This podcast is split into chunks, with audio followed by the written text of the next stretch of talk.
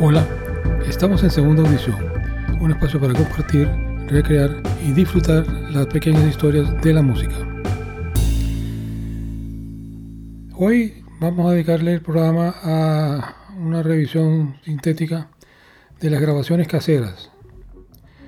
Siempre que hay un modo de grabar, surgen las grabaciones inspiradas en el amor, la naturaleza, el trabajo, el hombre y la mujer, en fin, cualquier tema factible de ser expresado a través de la música grabada, sea esta instrumental o vocal. Cuando es vocal, se expresa más claramente, ya que no hace falta decodificar el mensaje. No así la música instrumental, donde es necesario convertir los sonidos de la composición sonora en ideas y sentimientos concretos. En las grabaciones multipistas o multitrack, tanto las voces como los instrumentos se pueden registrar uno a la vez o simultáneamente, ya que los sonidos pueden ser procesados de diversas maneras a fin de producir resultados novedosos, atractivos y deseados.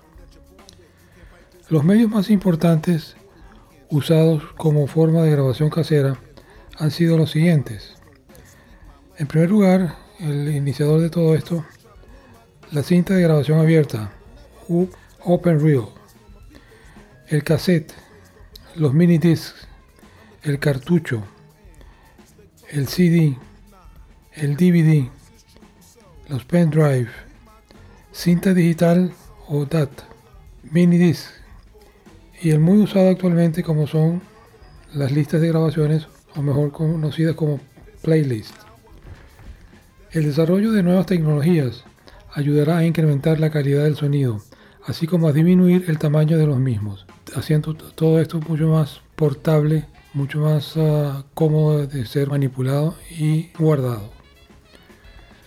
Podemos afirmar entonces que hacer las grabaciones caseras nos permite archivar y disponer de un medio en el cual atesoramos momentos, recuerdos, acompañados de sonidos que ocuparán un lugar importante en nuestra mente y en nuestros sentimientos.